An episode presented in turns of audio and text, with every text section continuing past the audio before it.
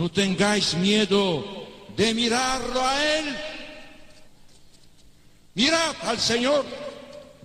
Vosotros tenéis sed de vida eterna.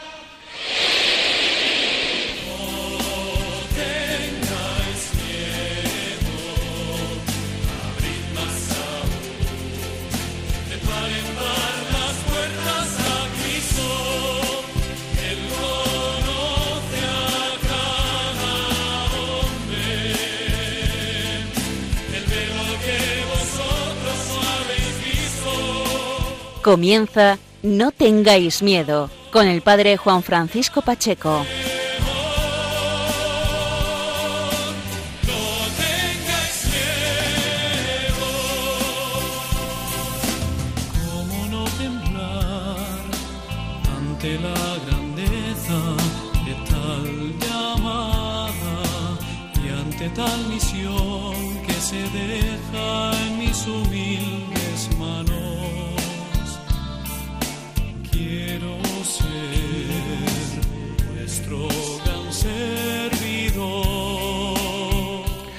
Buenas noches amigos de Radio María, bienvenidos una vez más a este espacio de la radio, a este, este foco de luz y esperanza que es el programa No tengáis miedo. Siempre lo hacemos quincenalmente en esta madrugada de los martes a los miércoles y este espacio de la radio en esta Casa de la Virgen siempre quiere ser, intentamos que sea siempre momento de luz y esperanza, un foco de mucha esperanza en Cristo resucitado. Sobre todo nos basamos en la confianza en Cristo resucitado, que nos dice y que nos invita a repetir Jesús en ti confío. El sumario del programa de esta madrugada, amigos, es el siguiente. En primer lugar, nos vamos a trasladar hasta la ciudad de San José, en Costa Rica. Allí se encuentra una familia un matrimonio, una familia numerosa, los Guerrero de Oliva. Ellos son oriundos de la ciudad de Málaga y allí se encuentran misionando en San José de Costa Rica. Vamos a hablar con Juan Ignacio, que es el padre de familia, que nos va a dar su testimonio, su testimonio de fe, su testimonio de esperanza y sobre todo ese testimonio de lanzarse a la misión. Amigos, y en la segunda parte del programa nos vamos a trasladar hasta la ciudad de Córdoba. Allí se encuentra otro padre de familia, Antonio Romero. Eh, Antonio Romero es un padre de familia que junto con su esposa y su hija han vivido durante varias experiencias el, el viaje a Lourdes, es decir, han peregrinado con la diócesis de Córdoba en el tren o en los autobuses de la esperanza a este santuario mariano. Y gracias a este, esta experiencia nos va, nos va a compartir su testimonio de fe, su testimonio de esperanza, porque su hija es una de las peregrinas que han visitado el santuario francés durante varias ocasiones y su hija ha tenido ocasión de vivir esa experiencia, de bañarse en el agua, en, la las piscinas de Lourdes. Antonio nos va a contar su experiencia, su experiencia sobre todo de esperanza, de mucha esperanza y de mucha confianza. Amigos, este es el sumario. De nuevo, mil gracias por ser fieles a la cita quincenal. Comenzamos.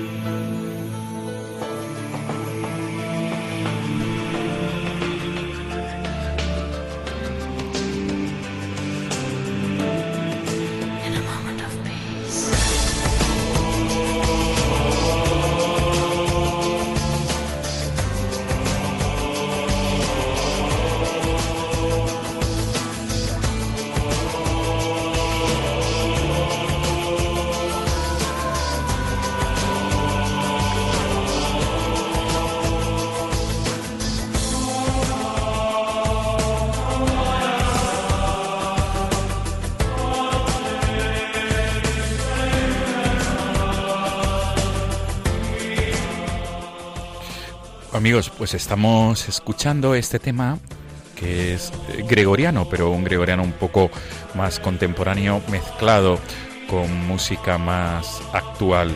Se llama Momento de Paz, porque nuestro primer invitado, Juan Ignacio Guerrero, eh, este malagueño que se encuentra en la ciudad de Costa Rica, en la ciudad de San José, perdón, de Costa Rica, él mismo ha, ha querido que suene este tema al principio y al final. Nos trasladamos hasta Costa Rica a través del hilo telefónico para hablar con el padre de familia de los Guerrero Oliva. Juan Ignacio, buenas noches.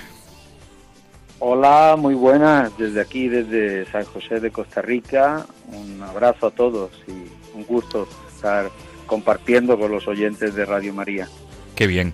Juan Ignacio, lo primero de todo agradecerte. Nosotros estamos aquí en la madrugada eh, de, de, este miércoles 5 de febrero. ¿Aproximadamente qué hora es ahí? Porque nosotros hemos ya pasado la una de la madrugada. ¿Qué, qué... Son eh, siete horas eh, menos. Siete horas siete menos. horas menos. Bien, estáis, Entonces, estáis en la tarde, en la tarde.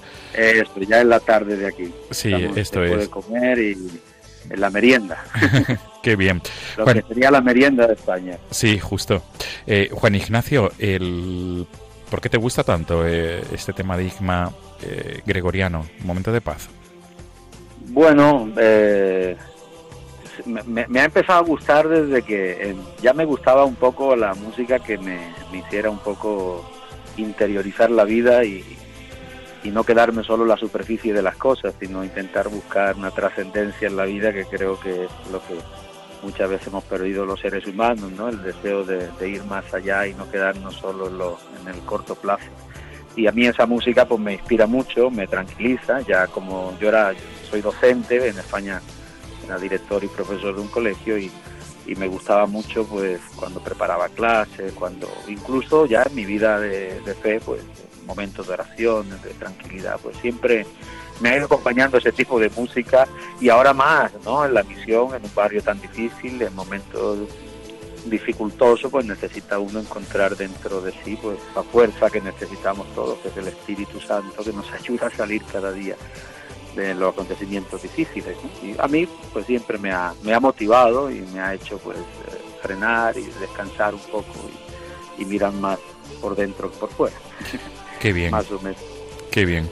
Juan Ignacio, pues es un placer, desde luego, eh, conversar contigo con este tema, que vamos a subir el volumen un poco más para poder disfrutarlo y seguir tu consejo.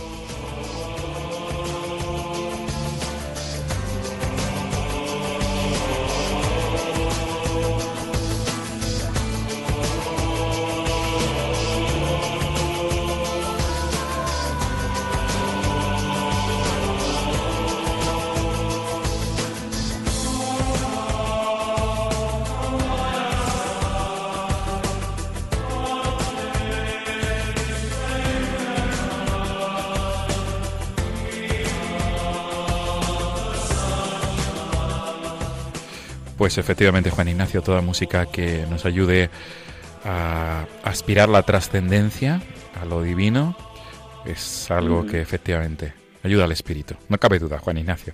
Nos quedamos con tu, con tu consejo y comenzamos ya de lleno este diálogo nocturno, Juan Ignacio.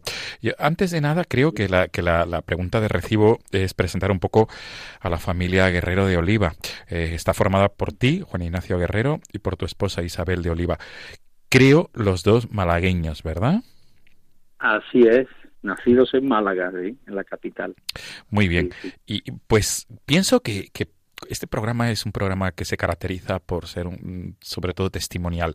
La primera pregunta y la primera invitación, Juan Ignacio, es que nos pongas en situación a todos los oyentes de Radio María, que pongas a los oyentes de Radio María en la onda, es decir, cómo empiezan a conocerse Juan Ignacio e Isabel y, y cómo empieza a formarse esta familia. ¿Cuántos hijos, Juan Ignacio? Nosotros tenemos 10 hijos, 10, sí. Eh, Qué maravilla. y, bueno, eh, el conocernos eh, los misterios de, de, de Dios que nos llevó a, a compartir nuestra vida en la parroquia de San Patricio, en Málaga, una parroquia de mucha solera y mucha historia en la playa de Welling, que es un barrio pues que era de pescadores y luego fue creciendo un poco más turístico, ¿no? Y nosotros pues eh, la adolescencia, yo marcado un poco quizás por, por un sufrimiento con mi padre que pues que bebía y, y, no era y le costaba eh, seguir los caminos de Dios y pues me fui acercando a la iglesia buscando respuestas y, y mi mujer igual siempre estuvo muy cercano a los movimientos, ella quizás más desde más pequeña y ahí nos fuimos conociendo, nos fuimos conociendo en la vida parroquial y desde jóvenes con mucha inquietud y empezamos el, el hacer las catequesis del camino neocatecumenal muy jóvenes, muy jóvenes, con 13, 14 años, ahora tenemos 50, y, y ahí fuimos conociéndonos y madurando en la fe y viendo que había un proyecto de Dios detrás de nuestra vida. Yo era, yo terminé siendo profesor y, director de un colegio de Málaga y ella es médico, pediatra, y bueno, trabajábamos involucradísimos en la parroquia e intentando con nuestra vida pues dar a Dios gratis y al mundo gratis lo que habíamos recibido de él eh, tantas veces. Yo vi cómo el matrimonio de mis padres se reconstruía a través de la iglesia, veía cómo pudieron perdonarse tantas veces y, y yo también vi que pude amar, reconstruir mi, mi relación con mi padre, con mi madre, sentirlos cercanos, ver que Dios es capaz de sacar vida de donde no hay y, y, hacer todo nuevo. Entonces eso me, me, me provocó un deseo de transmitir eso, que ya lo hacíamos en Málaga, pero surgió el momento de la posibilidad de, poner nuestra familia a disposición de la Iglesia para salir a cualquier país del mundo a pues anunciar lo que habíamos conocido ya aquí y en nuestra vida lo habíamos tocado tan cercano. Luego aquí llegaron los niños, los hijos, pero todo todo eh, lo veíamos como una gracia que nos regalaba el Señor, ¿verdad? Entonces eh, surge un impulso interior de, de, un golpe, digo yo, del Espíritu Santo de, de, querer ofrecer pues eso que hemos vivido que, tan profundamente a Málaga, dárselo también. Y la Iglesia pues tuvo bien enviarnos a, en sorteo allí a Costa Rica. Juan Ignacio, y comentabas que la familia Guerrero Oliva está formada por, por vosotros dos, tú y, Isabel, y diez hijos, acabas de decir. Diez hijos, sí, diez hijos. Eh, ¿Cómo, cómo se vive, cómo se vive en una, una familia, cómo se vive en una familia súper numerosa con diez hijos? Bueno, pues eh, yo cuando me lo preguntan la verdad es que no hay una respuesta técnica porque yo no le voy a quitar, digamos, el, el, lo que tiene de, de dificultad el tener que estar eh, enfrentando cada día las situaciones de cada hijo en todos los sentidos, no solamente económico, del que el mundo habla mucho, pero me parece que es el menos importante porque al final todos comen de la misma olla y aprenden a los hijos en familias numerosas pues aprenden a compartir de una manera quizás distinta, ¿no? Y está más en la naturaleza, sino también estar pendiente de su desarrollo, de su educación, de la transmisión de la fe, de que entiendan que la tiene un sentido para ellos, pero hombre, hay que tener un orden establecido, nosotros los mayores, cada uno está eh, a cargo, estuvo a cargo de un pequeño, porque ya los más mayores pues tienen una edad avanzada, ya tengo a seis allí en, eh, o sea, los tengo en la universidad, y, y, y, ya van creciendo, pero cada mayor se hacía cargo de un pequeño y nos ayudaba bastante, o sea, es una labor de todos intentando sacar adelante la familia y apoyándonos unos a otros con bueno con la autoridad que, que como padre y madre de familia tenemos que tener sobre ellos pero yo no lo he vivido como si fuera un, un yugo insoportable más bien eh, creo que le doy gracias a Dios infinitas eh, mi familia para mí es un una, un icono una gracia y y un memorial de, del amor de Dios en mi vida. Cada hijo ha venido a darnos una palabra de Él muy viva y, los veo y, y, me, y tengo claro, claro, claro que Dios está presente en mi vida cada vez que veo a cada uno de ellos. Qué bien.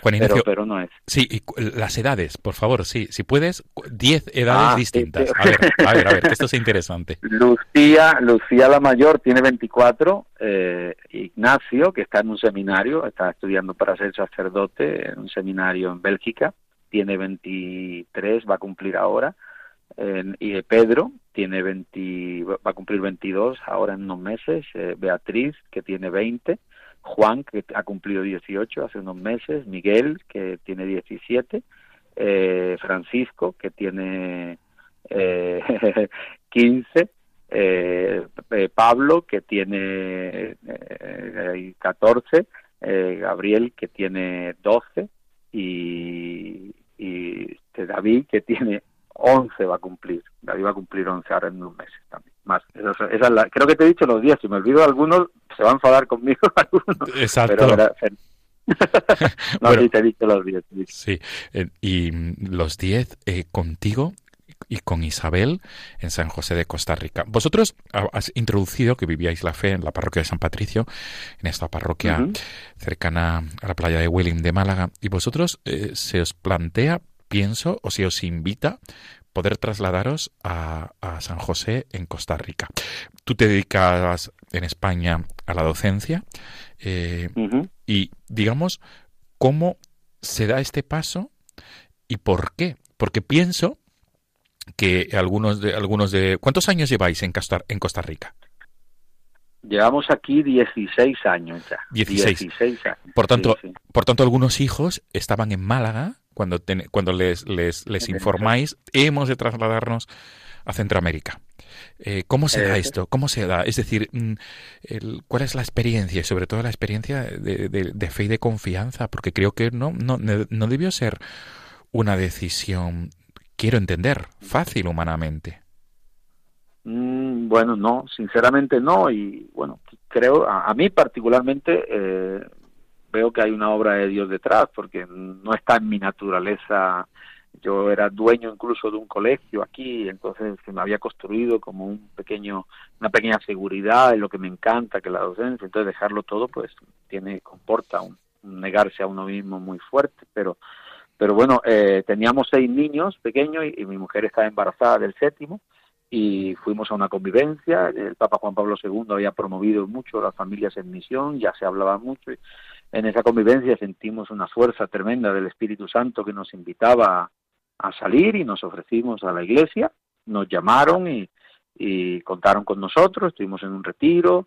Ahí hubo un sorteo en cuatro lugares del mundo, en Camerún, Siberia, Copenhague y Costa Rica, y éramos cuatro familias, se sortearon y en ese y nos tocó a Costa Rica, fuimos los primeros en salir, entonces claro, los nervios fueron grandes, llegamos a la casa y lo único que pudimos hacer es sentarlos a rezar. Nosotros rezamos con ellos los domingos, los laudes, e intentamos escucharlos, darles una palabra de vida para que se entiendan que Dios está presente y ahí en ese contexto les hablamos y les dijimos cómo el Señor nos había elegido, nos había llamado, intentamos hacerlo con, como tú dices, con la ilusión, sabiendo que, que es Dios el que está ahí, haciendo ver a los niños que, que es algo precioso lo que Dios tenía para nosotros y, y yo no puedo decir más que estos 16 años Dios ha sido fiel y han sido 16 años preciosos con sufrimiento, situaciones de mucha precariedad porque vivimos en un barrio marginal eh, eh, muy muy muy peligroso, pero pero aún así hemos visto a Dios actuar en,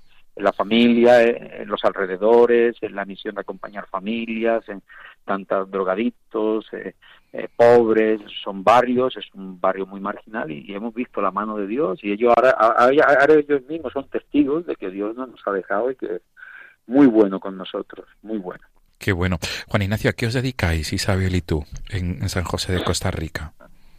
Pues yo, eh, cuando llegué, ahí, pues llegamos sin nada, eh, nos habían buscado una casa en el barrio este marginal y, como yo llevo toda mi vida, no he hecho otra cosa más que enseñar, pues había un proyecto, de, una escuelita de, de, niños pobres, de carmelitas misioneras, muy pequeño, y ahí pues eh, eh, fui eh, no buscando trabajo, sino intentando ver si podía meter a, yo llevaba a los niños muy bebés, a, a ver si podían darme escolaridad a los niños había una hermana directora que estaba empezando y quería crecer un poquito más y se enteró que yo era, había sido directora en España y que eh, tenía experiencia en el campo de la pedagogía, entonces me pidió que si le ayudaba a montar, pues Dios hizo una obra impresionante porque logramos hacer un colegio en una zona marginal con instituto y bachillerato.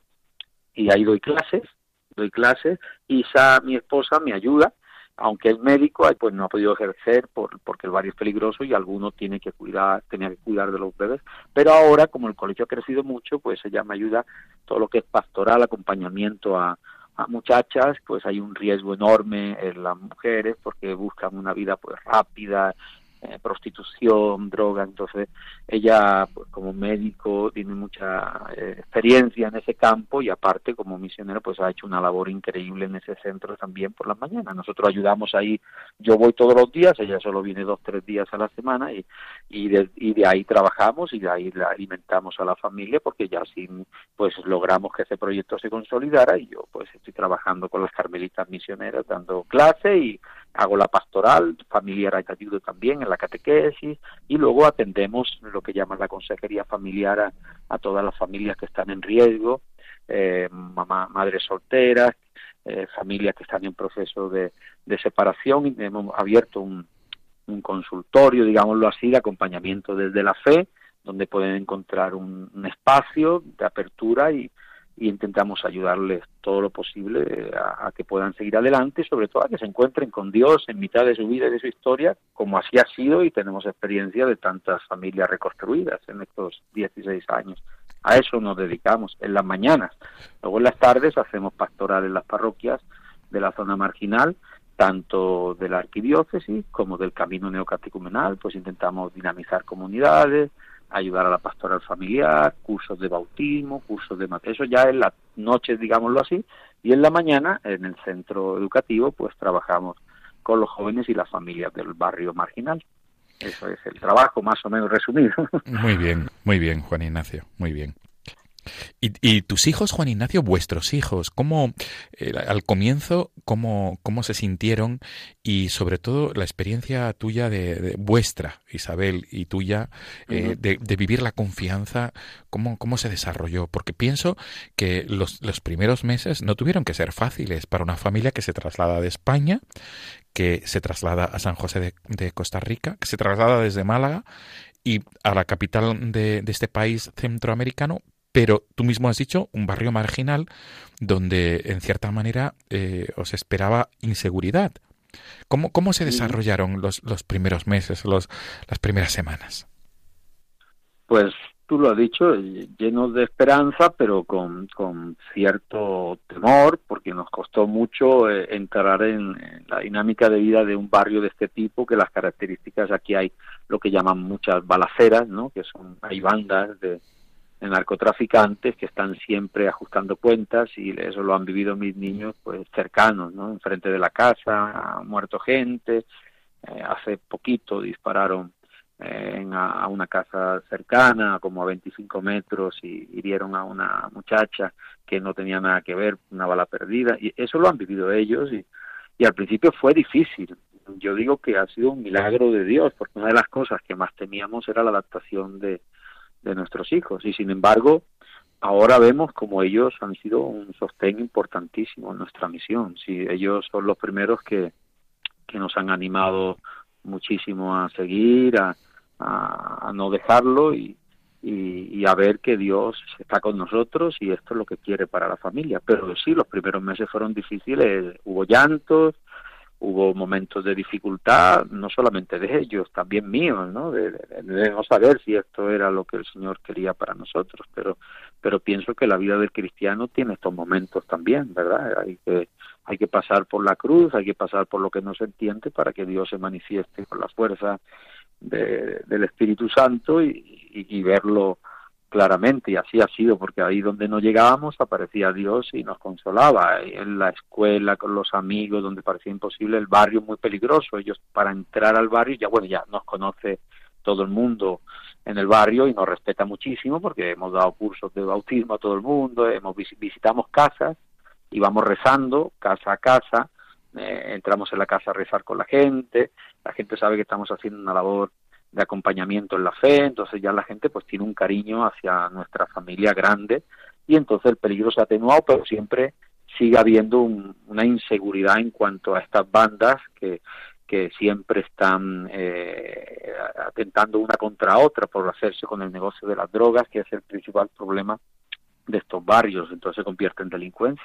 Pero a nosotros nos han respetado y, y los niños han ido adaptando bien, la verdad. Yo, yo han sido una palabra de Dios para nosotros. Ellos están muy contentos, bueno, están contentos y, y si les preguntas, pues si quieren seguir en la misión y eso nos tranquiliza como familia, claro.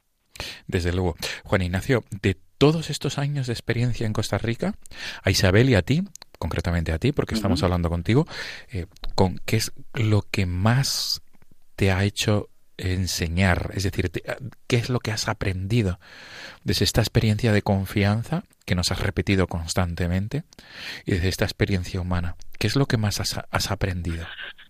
Pues si te hablo con el corazón. Con el corazón, sí, mm, por favor. no, porque a veces hay muchas cosas que llaman mucho la atención a la gente, ¿no? De cosas que, hemos visto. Y, pero a nivel, a nivel personal, yo que soy una persona con que razono mucho las cosas, que a veces digo, ¿dónde está, Señor? porque te escondes con los salmos.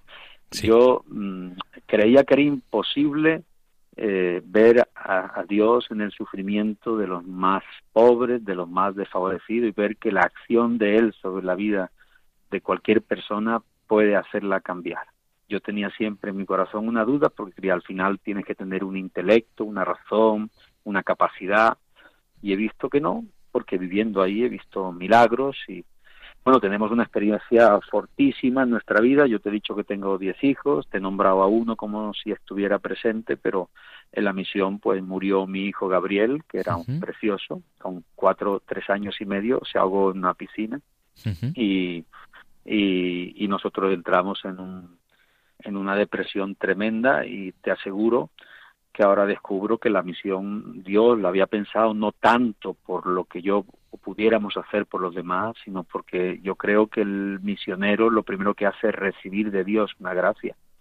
Y a mí este momento de dolor profundísimo, de, que se me escape la vida de mi hijo, me hizo mm, poder descubrir a un Dios todavía más cercano en mi vida, en la mía personal y en la de mi familia, y cuando rezo con mi mujer, los dos coincidimos en que esta experiencia, haberla vivido dentro de la misión, el poder decir adiós a, a este hijo que pues, pues Dios no lo había regalado eh, un rubito machito precioso, Gabriel, eh, y, y, con un, que tenía uno, una gracia especial en muchas cosas de su vida y llegó en un momento muy importante y que se lo llevara de esa manera tan dramática, sin embargo, eh, el vivirlo en la misión te lo cuento así como muy, muy en la noche y en la madrugada y en, y en el momento en el que el programa sale, porque siento que al final Dios viene a, iluminar el sufrimiento del ser humano y a darle un camino hacia la verdad.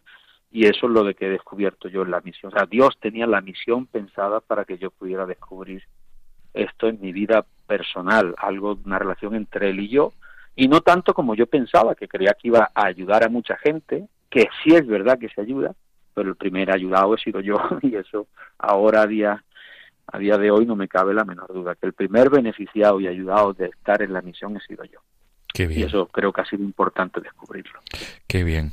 Juan Ignacio, te aseguro, por lo menos un servidor, y, pienso que también los oyentes de Radio María estamos disfrutando sobremanera, pero el tiempo apremia y se nos agota, se nos agota esta primera parte de diálogo contigo. Mm, me gustaría seguir el diálogo y quizá eh, te podamos emplazar para otra ocasión. Este programa siempre quiere ser, repito, un, momento de esperanza, de confianza, sobre todo de ejemplos de confianza mm, desde la experiencia vuestra, desde esa experiencia de fe. Juan Ignacio, eh, la última pregunta que es, que es una invitación y sobre todo pensando en las familias en familias que tienen momentos buenos y menos buenos como vosotros. Tu palabra o tu, tu, mensaje, tu experiencia. Bueno, pues yo le diría el, título de, del programa que me parece fantástico, que no tengan miedo, que Dios está presente en nuestra vida, que no se cansa de abrirnos puertas para descubrir su amor, que donde nosotros no llegamos, Él llega y lo que no entendemos, Él lo hace luz y, y esa es la experiencia que tenemos nosotros desde la misión. Hemos cambiado un barrio bonito, Málaga, por un barrio marginal y no hemos dejado de sentir su presencia, su amor y su consuelo y eso espero que sirva de ilusión y de fuerza para tantas familias que necesitan pues renovar su fe o, darse cuenta que Dios nos lleva por, por un camino de vida siempre que nos ama. Qué bien. Juan Ignacio, pues mil gracias, mil gracias a ti, también a Isabel y a tus diez. Muchísimas Bueno, gracias. ha- has dicho diez, pero en, en, en realidad Bueno, deberíamos- que Gabriel nos acompaña siempre, siempre lo tenemos ahí, en Es- el, iba- en el lote lo tenemos siempre y nos acompaña siempre, así Ento- que por eso lo eh, siento como presente. Exacto, son- son- entonces son 10 o 11 o 10. 10. 10 10 con él, 10 10 con, con él. Gabriel, bien, vale. Para situarnos, porque no, no recordaba si lo habías mencionado en el Sí, listado. sí, lo nombré. Muy sí bien. Pues un placer dialogar contigo en esta madrugada de 5 de febrero. Eh, todo lo mejor para el trabajo pastoral y el trabajo sobre todo de... Es misión lo que desarrolláis los Guerrero Oliva en Costa Rica. En Costa Rica, no cabe duda, es misión auténtica en una Muchísimas gracias. en un, en un barrio que, que, como tú bien decías, pues habéis aprendido en la dificultad. Todo lo mejor, de verdad, y sobre todo, eh, gracias por tu mensaje de esperanza y de mucha confianza. Nos quedamos con esto. Juan Ignacio. Muy bien, muchas gracias y cuenta con nuestra oración desde aquí, desde San José de Costa Rica. Perfecto, Juan Ignacio, un abrazo a toda la familia. Gracias. Un abrazo. Buenas Un noches abrazo. y buenas tardes para vosotros. Muy bien. Gracias, Juan Ignacio. Adiós, adiós.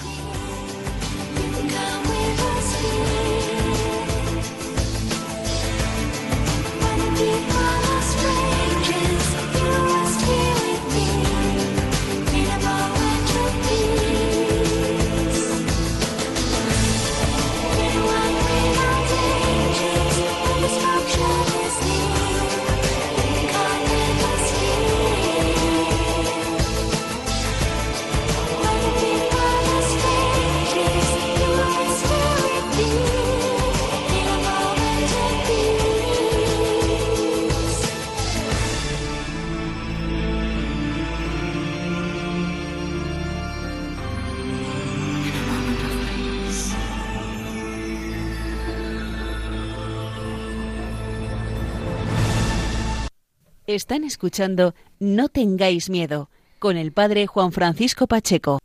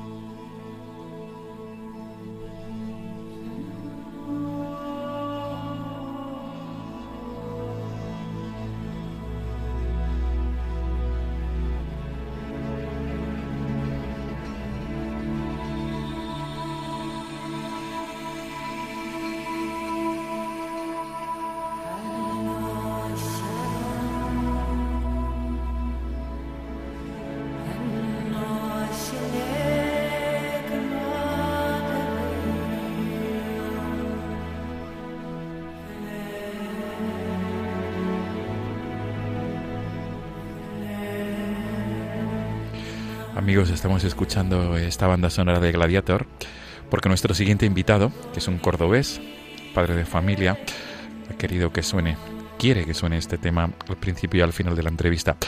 Eh, estamos a 5 de febrero ya, amigos, en esta madrugada de 4 a 5 de febrero y el próximo martes será el día 11. El día 11 de febrero es la Jornada Mundial del Enfermo porque es el día de Nuestra Señora de Lourdes. Es el día que se conmemora, que se celebra esta, esta, esta advocación mariana que tiene su origen histórico en las apariciones de Nuestra Señora en, en el sur de Francia, en Lourdes. Nos trasladamos a través del hilo telefónico hasta Córdoba. Allí se encuentra Antonio Romero, que es un padre de familia que ha vivido su, una experiencia de fe y de esperanza bastante marcada en el santuario francés de Lourdes. Antonio, Antonio Romero, buenas noches. ¿Qué tal? Buenas noches, Antonio. Eh, gracias por acompañarnos en esta madrugada. Tú que eres padre de familia, sobre todo, agradecemos sobremanera cuando hacéis el esfuerzo de estar pendiente al teléfono en estas altas horas de la noche para compartir tu testimonio de fe y de esperanza. Antonio. Muchísimas gracias. Para mí siempre es un placer porque el amor de la fe en Jesucristo y la Virgen pues nos da ese cariño de unirnos al corazón y de ver la luz tan grande que hay en, en la fe. Eh, gracias a la cruz en la que tenemos por nuestra hija llamada Blanca Esperanza, pues ahí es donde realmente encuentra uno en el momento de la dificultad más grande que uno no cree que le pueda pasar, pero es una cosa muy bonita en la cual, pues a través de la cruz, se siente el amor del hijo y de la madre. Qué bien, bien. Antonio, ¿por qué este tema de Gladiator? ¿Por qué te llama tanto? Pues este tema de Gladiator la verdad que nos llama mucho a mi mujer y a mí porque en los momentos más bajos de la enfermedad de nuestra hija, pues como la película, nunca hay que rendirse ante las situaciones más difíciles que se encuentre uno en el camino. La verdad que nos inspira fuerza y las tres F, digamos, que es fe, fuerza y fortaleza para seguir con la cruz y no tener nunca miedo y seguir esperanzado en esa fe y en ese amor que Dios da tan grande. Qué bien. Antonio, con tu permiso, subimos el volumen. Vamos a disfrutar de tu consejo musical.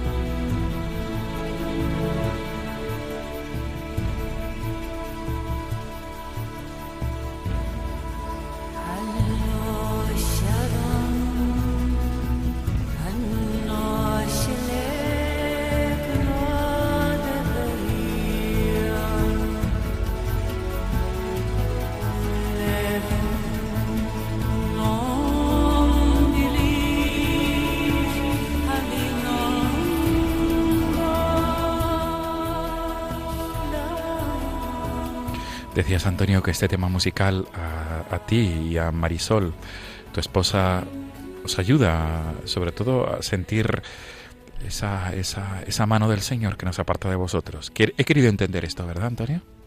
Exactamente. En el tiempo de dificultad, en el tiempo en que uno pues pierde un poco casi que se le va todo, porque claro, en una situación tan difícil con un hijo, pues te ves reflejado cuando ves a María, ¿no? Con su hijo. Y no crees que te esté pasando, pero en realidad sí te está pasando. A lo primero no tomas crédito de ello porque mm, no lo ves, no lo ves, pero te agarras a la fe y empiezas a ver una luz en el túnel, un túnel muy largo, muy oscuro, pero que al fondo se va viendo como una pequeña luz. Qué bien. Antonio, pues comenzamos este diálogo nocturno. Estamos prácticamente, Antonio, en las vísperas de Nuestra Señora de Lourdes. Para vosotros, para Blanca, para Marisol, tu esposa, para Blanca, tu hija y para ti, Nuestra Señora Lourdes significa mucho. Antes de comenzar a hablar de, de, esa primera vez que, que, visitasteis Lourdes, me gustaría que, que grosso modo, eh, nos resumieras un poco tu vida matrimonial eh, y, y el momento en que nace Blanca. Por favor, Antonio. Sí. Pues nosotros somos una pareja de fe cristiana, en el 2008 que nos casemos, una fe cristiana normal, no muy grande como ahora la tenemos, ¿no? Pero a partir de 2008 cuando nos casamos, pues lo más normal es como todas las parejas que piensan en formar una familia, de tener un hijo, de disfrutar de él. Pero nosotros pues empezamos a buscar y en 2008, 2009, 2010 pues hasta 2013 que viene el regalo de Jesucristo, porque nosotros empezamos a buscar y entonces no viene. Entonces, claro, esa cosa de los amigos, no, oye, a ver si tenéis problemas, a ver si es que no podéis ser padres, bueno, eso ya Dios dirá, bueno, bueno, si tú eres creyente, pues sí, Dios dirá, hijo mío. Total, que ya nos hicimos unas pruebas de ginecología, urología y tal, y la verdad que estaba todo bien. Entonces la ginecóloga pues nos propuso, eh, oye, mira, no sois mayores, sois jóvenes, pero oye, la técnica que está yendo muy bien ahora, in vitro y tal, podíais utilizarla y nosotros pues rotundamente nos salió un interior diciendo no. Y entonces la ginecóloga nos miró así con una cara como diciendo, oye, vaya, perdona si os molestado. Digo, no, mira, es que somos creyentes y yo creo que cuando Dios quiere es cuando viene al mundo lo que Él prepara en, este, en esta vida. Entonces nosotros, mi mujer y yo, nos agarramos de la mano y dijimos, pues mira, vamos a dejarnos llevar, que Dios dirá. Total, que yo que soy muy creyente de la Virgen de la Cabeza, fuimos a pedírsela a la Virgen de la Cabeza y le dije, madre, tan solo venimos a pedirte ser padre. Tan solo ese poquito si puede ser y no lo puedes dar, si no pues adoptaremos un hijo y ya está, pues si no nos toca, no nos toca. Pero allí rezando, cuando estábamos rezando, pues en el subconsciente, pues me vino una señal muy fuerte que me dijo, venía a pedirme un hijo sano, ojos azules, futbolista, abogado, pero todavía no he escuchado a un padre o una madre que me diga, si viene un hijo con dificultad, aquí estaré preparado en lo que pueda para ayudarlo. Entonces yo me fui consternado con mi mujer para casa. Digo, mira, hija, lo que me ha venido a la mente, no sé qué cosa más fuerte, ¿no? Digo, eh, vamos a dejarnos llevar, vamos a dejarnos llevar, que el Señor sabe hacer muy bien los caminos y Él sabe lo que se hace. Total que a los dos, tres meses vamos y ya Marisol pues tenía su primera falta y quedaba embarazada. Entonces nosotros pues claro, mm, gozando de alegría pues volvimos a la Virgen de la Cabeza de la Gracia, mirando que todo estaba perfecto, todo estaba bien. Pero al cuarto mes pues claro, la ginecóloga se asusta al mirar a la pantalla y nos dice, uy, esto no me gusta, tengo que llamar a los médicos, no me gusta. ¿Qué pasa? ¿Qué pasa? Uy, pues la niña tiene hidrocefalia. Digo, ¿cómo? Eh, pues sí, pues aquí se ve que tiene una sitio urinaria y esto, si lo supera y absorbe el líquido, hablamos de una niña milagro, porque de un millón de casos pueden salvarse tres. Y entonces tenemos que ver a ver si reabsorbe ese líquido. Total, que yo agarré a mi mujer del brazo y me acordé de aquellas palabras de la Virgen. Y me acordé de la película de Gladiato para coger fuerza. Entonces, al quinto, sexto mes la cosa iba muy fea dentro de la barriga y los médicos nos propusieron que había que sacarla a los ocho meses, en lo mejor de lo posible y directamente operarla de la cabeza. Entonces yo, siendo devoto de la Virgen de la Cabeza, acordándome de aquel palabra me llegó al subconsciente y viendo todo, pues era un ir a la fe tremendo que no daba crédito a lo que estaba pasando, parecía como una película. Total, que nosotros nos agarramos mi mujer y yo a la fe en un crucifijo muy grande que hay en el hospital Reina Sofía en Córdoba y allí nos pusimos a rezar porque nuestra hija tenían que sacarla un 13 de septiembre, eh, perdón, en el año 2013, el 4 de septiembre, había que sacar y probar y tener suerte de que todo fuera bien. Entonces, los médicos nos ponían a pensar de todo lo peor por ver y para ver de lo que podía pasar. Entonces nosotros nos agarremos a la fe, a aquel crucifijo de aquella capilla, lo miremos tan ansiosamente, diciéndole, por favor, en tus manos me encomiendo. Por favor, Dios mío, queremos a nuestra hija y haremos todo lo posible por estar con ella y ayudarle lo que podamos. Pues total, que sacaron a la niña, le tuvieron que hacer una cesárea a mi mujer. Pues claro, imagínate una madre deseando tener su parto natural y estar obligada a una cesárea. Que todos los planes cambiados totalmente. Entonces operaron a Blanca Esperanza de la cabeza, se vació todo el líquido, los médicos salieron del quirófano asustados y nos dijeron, mira, las imágenes de vuestra hija van a ser impactantes. Es que le hemos puesto una válvula de derivación al peritoneo, pero todo el líquido del cerebro se ha vaciado y ahora mismo no sabemos qué decirle. La niña está en la UCI, la vaya a ver, las imágenes son muy fuertes, pero tenéis que coger y cruzar los dedos a ver si hay suerte porque no hemos visto esto nunca. Entonces, cuando entremos y vimos a la niña, pues imagínate, un balón desinflado de la cabeza, totalmente, y eso fue súper impactante, pues mi mujer y yo llorando, cogimos, nos agarramos de la mano, nos fuimos a la capilla. Y allí conocimos a un capellán del hospital, hoy ya un gran amigo, don Juan Carlos Balsera, que nos dijo, y no se me olvidan estas palabras, dice, hijo mío, pídele a ese sagrario, porque si ese sagrario hablase todo lo que le han pedido y todos los milagros que hay, sería impactante el poder escribirlo Total que yo en un momento de, sufrimiento pues miré al, crucifijo y le dije, Señor, perdóname lo que te voy a decir, pero si es verdad que existe, demuéstramelo porque si no abandono mi fe.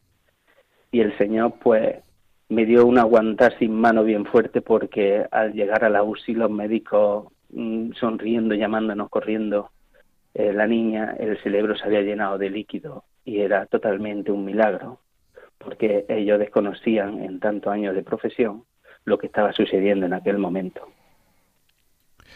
Sí, sí, Antonio. A partir de ese momento, ¿cómo se desarrollan los acontecimientos?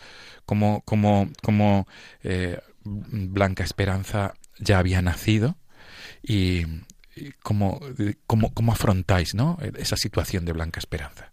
Pues la situación, sinceramente, para todos los oyentes que me estén escuchando, sí es como aquello que se mete en Internet y busca y pone, existen los milagros. Es verdad que existen, porque claro, nosotros estábamos, bueno, fatal, imagínese, unos padres deseando ver a su hijo, disfrutar de todo lo mejor, de, ser primerizo y encontrar que esta situación era una situación bastante difícil que afrontar.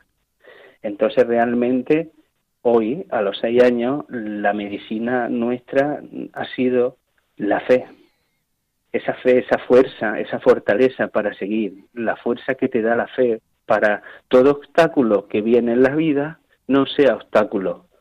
Eh, lo ves de otra manera. Nosotros, por ejemplo, mi mujer, pues imagínese, una mujer primeriza deseando tener un hijo, pues se reflejaba mucho en la Virgen porque dijo, ¿qué pasaría esta señora con su hijo? Dios mío, me estoy viendo en su papel, me están diciendo que mi hija puede quedar vegetal, que mi hija no va a andar, que mi hija no va a ver, que los líquidos de la hidrocefalia le van a hacer perder la visión, que no va a poder decir ni siquiera mamá. Pues entonces la verdad que eso era una situación bastante difícil y en la cual pues la fe, sinceramente se lo digo a todos los oyentes que me estén escuchando, sí. la fe es la medicina más grande que existe en lo alto de la tierra porque cuando uno anda ante tinieblas, el Señor te coge de la mano y no te suelta. Y luego, como usted bien dice, Lourdes, aquella zona, cuando Blanca se empieza a recuperar, y este capellán tan grande, Juan Carlos Balsera, con doña Silvia Romero, presidenta de la Hospitalidad de Lourdes de Córdoba, inician el primer viaje como hospitalidad junto a Toledo y nos invitan a llevar a nuestra hija. Cuando ya se va recuperando en el 2016, es la primera peregrinación que hacen a Lourdes, nos invitan. Y yo anteriormente había soñado con una Virgen en mucha agua, yo desconocía lo que era Lourdes. Sí. Y le digo, padre, mire usted, Blanca va recuperándose, va poquito a poco con su válvula, nos da muchos sustos, pero fíjese usted, nos está dando la fuerza de poder coger y poder seguir el día a día con el sufrimiento. Y me dijo el capellán, Hijo mío, los caminos del Señor son de sufrimiento, pero a la misma vez son de gloria. No tengáis miedo y seguid el camino. Y nos invitó, como se hacía la primera peregrinación a Lourdes, nos invitó a ir. Y yo le dije, Padre, yo soñé con una virgen con agua. Dice, eso es Lourdes, hijo mío. Digo, ya, pero es que la niña tan chiquita, ¿cómo vamos a ir en un autocar con tanta hora? Dice, hijo mío, si la Virgen quiere, llévala y bañala allí. Qué bueno. ¿Qué, qué, edad tenía Blanca entonces? Pues Blanquita tenía, pues estamos hablando, pues tendría tres añitos, por ahí, muy chiquita, muy chiquita y recién salía de muchas operaciones que luego le trabajaron el tema urológico porque el, por el problema de la hidrocefalia había tenido problemas renal, un montón de cosas impactantes, súper impactantes y la verdad que cuando llegué a Lourdes aquello fue algo fuertísimo, maravilloso. Y la Virgen hubo un momento en que se me presentó de la siguiente manera. Porque lleguemos a Lourdes después del cansancio y lo primero que fui a ver la Virgen y a darle gracias por haber llegado con la niña, con el miedo de que estábamos fuera de España, que es una cosa que te lleva al borde del miedo, porque claro, está fuera de tu país, eh, toda la historia lo tienen en España y no es lo mismo, está fuera de tu país, no. Pero la Virgen nos dio una tranquilidad impresionante porque mi mujer, mi hija y yo nos sentemos allí en un banco al lado de la fuente sí. y estábamos flotando, sentíamos a la madre. Y entonces, cuando íbamos a entrar a la iglesia, eh, estaba todo lleno de gente, que no podíamos entrar y estábamos en la puerta. Y nos llegó allí un señor de los que estaban allí preparando todo lo de la, lo que son las procesiones de antorcha y tal, y estábamos allí dando una misa me llegó un señor y me dijo, hola, ¿es español? ¿Es español? Digo, sí, sí, soy español, dígame. Dice, ¿quieres entrar a coger a la Virgen? Digo, mire usted, yo creo que este hombre, mm, no sé, esto no me cuadra. Si acabamos de llegar y está toda la iglesia llena de gente y no podemos entrar, ¿cómo que nos está llamando a nosotros? Y efectivamente nos llamaba y entremos y luego nos dejaron en el camerín con la Virgen de Lourdes y sentí cómo en la mirada y el gesto de una buena madre me decía, no tengas miedo, no tengas miedo y anda el camino. Y mi mujer y yo pues estábamos súper emocionados. Fue algo muy espectacular. Luego también en las piscinas cuando metió a mi hija, porque mi hija tenía un problema que ya gracias a Dios se le han operado de urología. Ella drenaba el orín a través de unos orificios por encima del ombligo. Sí. Y era pues donde echaba el orín y mi mujer llorando en las piscinas dijo, ay virgencita, si yo me conformo con que mi hija esté sana y me diga mamá y la vea andando. Y allí vio mi mujer a un hombre con su hija en los jardines paseando y vi que se emocionó y le dije, Marisol, ¿por qué te pones triste? Dice, no, porque veo a aquel hombre y me imagino a ti con tu hija andando. Y digo, bueno, pídeselo a la Virgen, que la Virgen así lo hará. Dice, ya, pero es muy duro. Digo, bueno, tú no, tú no te, te piensas en lo duro, hija, tú piensas en la fe que, que, somos mm, familia creyente y la Virgen nos va a ayudar. Y efectivamente, cuando lleguemos de Lourdes, fuimos a los oficios lo primero que nos dijeron, porque Blanca Esperanza no andaba ni nada y hablaba muy poco, chapurreaba, y nos dijeron los oficios, pues bueno, tengo que dar una buena noticia porque vamos a cogerle y le vamos a poner un andador a tu hija y ya pues ahí cuando regresemos y ya empecemos a luz, pues fue mm, una maravilla. Y así hemos ido empezando a tranca y barranca y ha utilizado un andador. Ya ella camina con la mano porque tiene miedo de haber estado con tanto quirófano y tanto historial clínico de tantas operaciones. Y ella pues ahora se está soltando. Es una niña súper contenta. Es una niña que siempre, siempre está cuando vamos a comer y bendecimos la mesa diciendo viva Santa Bernardita Subirú. Qué bien. Y es lo que yo digo. Digo, ¿cómo, cómo una niña con seis años puede decir eso? Y la niña que tiene un ángel dentro tremendo. No, cabe duda. Porque es que, viva la Virgen, viva la Virgen de Lourdes. Digo, pero hija mía, si tú eras chiquitita, ¿cómo llevas todo eso dentro? Y eso el Señor y la Madre, pues, es la maravilla del mundo.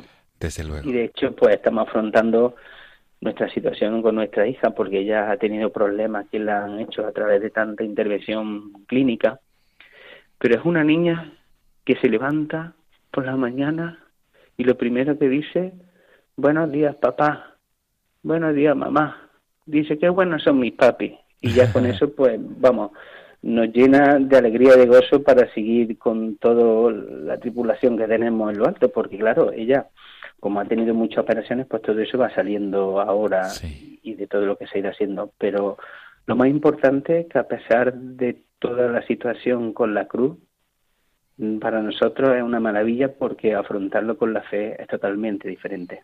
Claro, claro que sí. Antonio, ¿cuántas veces habéis repetido en la peregrinación a Lourdes? Pues mira, hemos sido la primera que fuimos con Córdoba. Sí. Íbamos a ser el año pasado la tercera peregrinación que fueron pero como tenían que operarla de la urología, de, todo lo que era volver a ver por dentro, a ver cómo había quedado todo y todo, pues dijimos, bueno, vamos a coger, vamos a dejarlo pendiente porque sé que la Virgen querrá que volvamos en otro momento.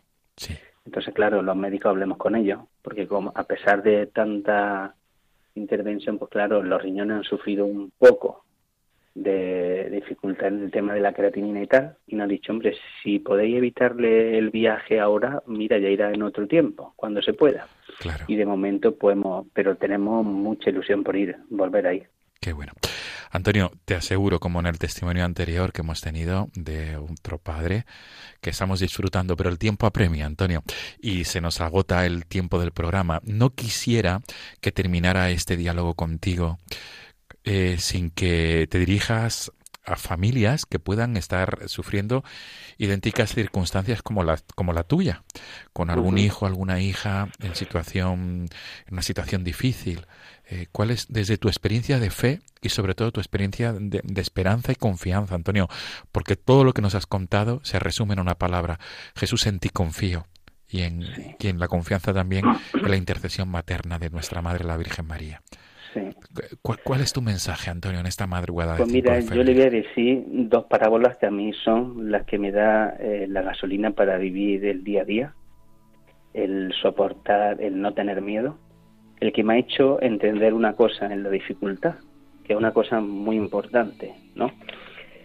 Que lo más importante de todo esto es la vida, ¿no? Una cosa que Dios te da para que la disfrutes y que cuando uno está en la fe se da uno cuenta que tarde o temprano hay que devolverla. Y cuando uno piensa eso, no tiene uno miedo de nada. Y se deja llevar por la fe y por el Señor y por la Virgen.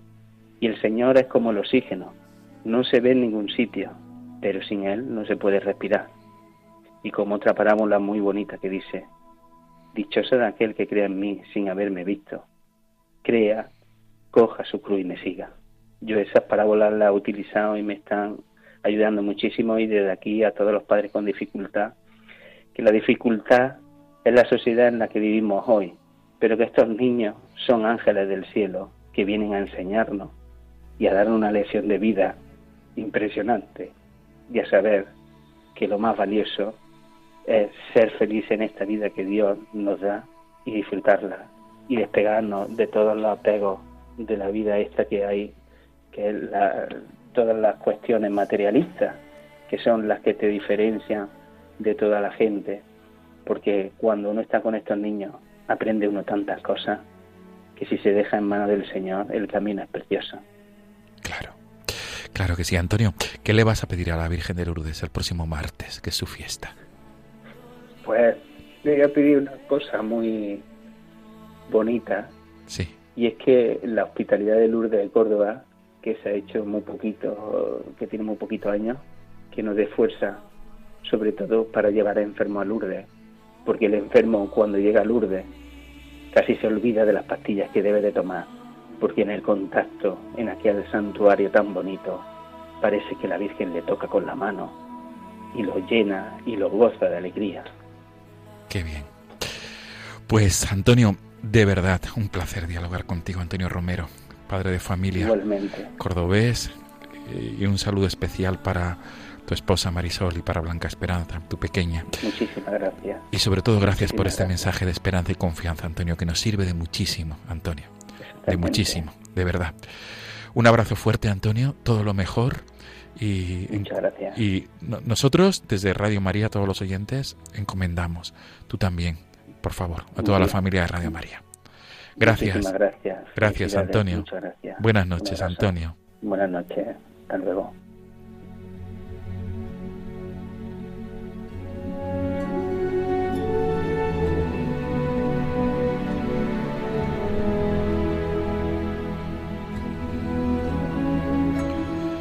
Amigos de Radio María, despedimos este programa de 5 de febrero. Nos volvemos a encontrar en 15 días. Ya será el próximo, eh, la próxima madrugada del 18 al 19 de febrero.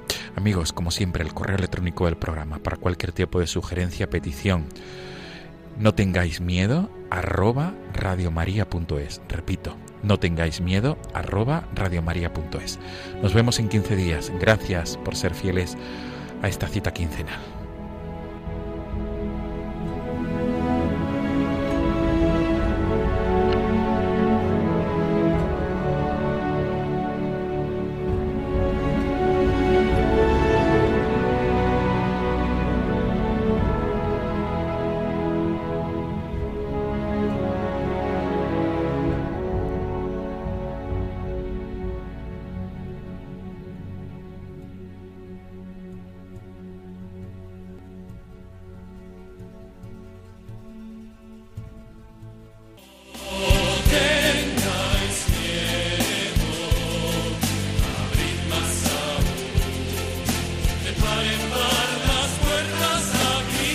Así finaliza en Radio María No tengáis miedo, un programa dirigido por el padre Juan Francisco Pacheco.